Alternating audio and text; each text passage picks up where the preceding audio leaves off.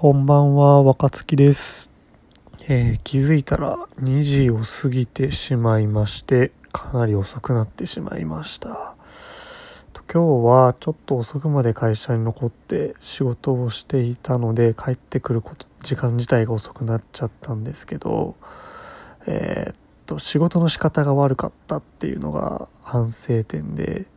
えーまあ、簡単に言うと取り掛かるのはちょっと遅くなってしまって結果として今日終わらせるのが遅くなったっていう、ま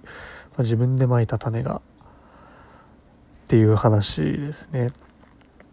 で今日はもう本当に日記にして終わろうと思うんですけどあんまりリズムがいい日ではなかったなっていう感じでした。朝もちょっと遅く起きてしまって、えー朝ジム行けなかったっていうのから始まり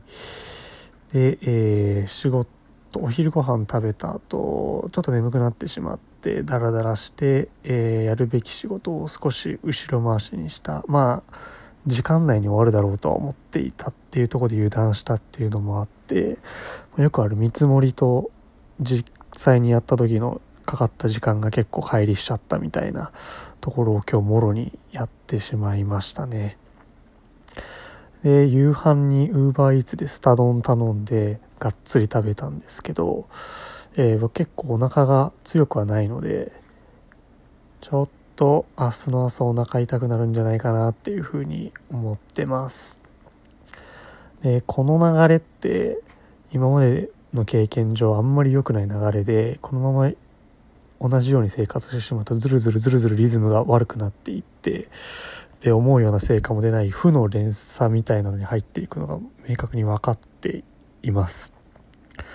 なのでちょっと明日の朝は頑張って早起きして、えージムに行ってリフレッシュというかリズム変えようかなっていうふうに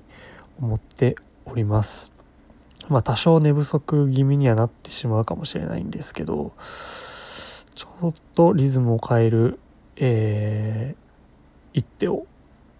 打っておきたいなっていうふうに思っています。か睡眠をしっかりとって、えージムに行く時間をあらかじめ決めておくっていうふうにして、えーなんていうか自分時間に流されないで自分で時間をコントロールするような、えーリズムを変える一手をしっかり打っていきたいなと思っています。でこの2日ジムに行けていなかったりしてえー言うて2日行けてないだけだなっていうふうにも思っているんですけど、えーせっかく作り上げてきたここまでの習慣っていうのがこのままいくと簡単に崩れ去ってしまうっていうのも肌感として分かっていてやっぱり人間って前の状態に戻ろうとする、えー習性があるみたいなんで新しい習慣が当たり前の状態に持っていくまではしっかり意識的にやっていかないといけないんだろうなっていうふうに感じています。でえーっと時間の使い方を変えることで自分の考え方とか、えーその他もろもろを変えていこうっていうアプローチをとっているのでこの習慣作りみたいなところ崩れてしまうとちょっと総崩れになっちゃうような怖さがあるので気をつけたいなというふうに思っております。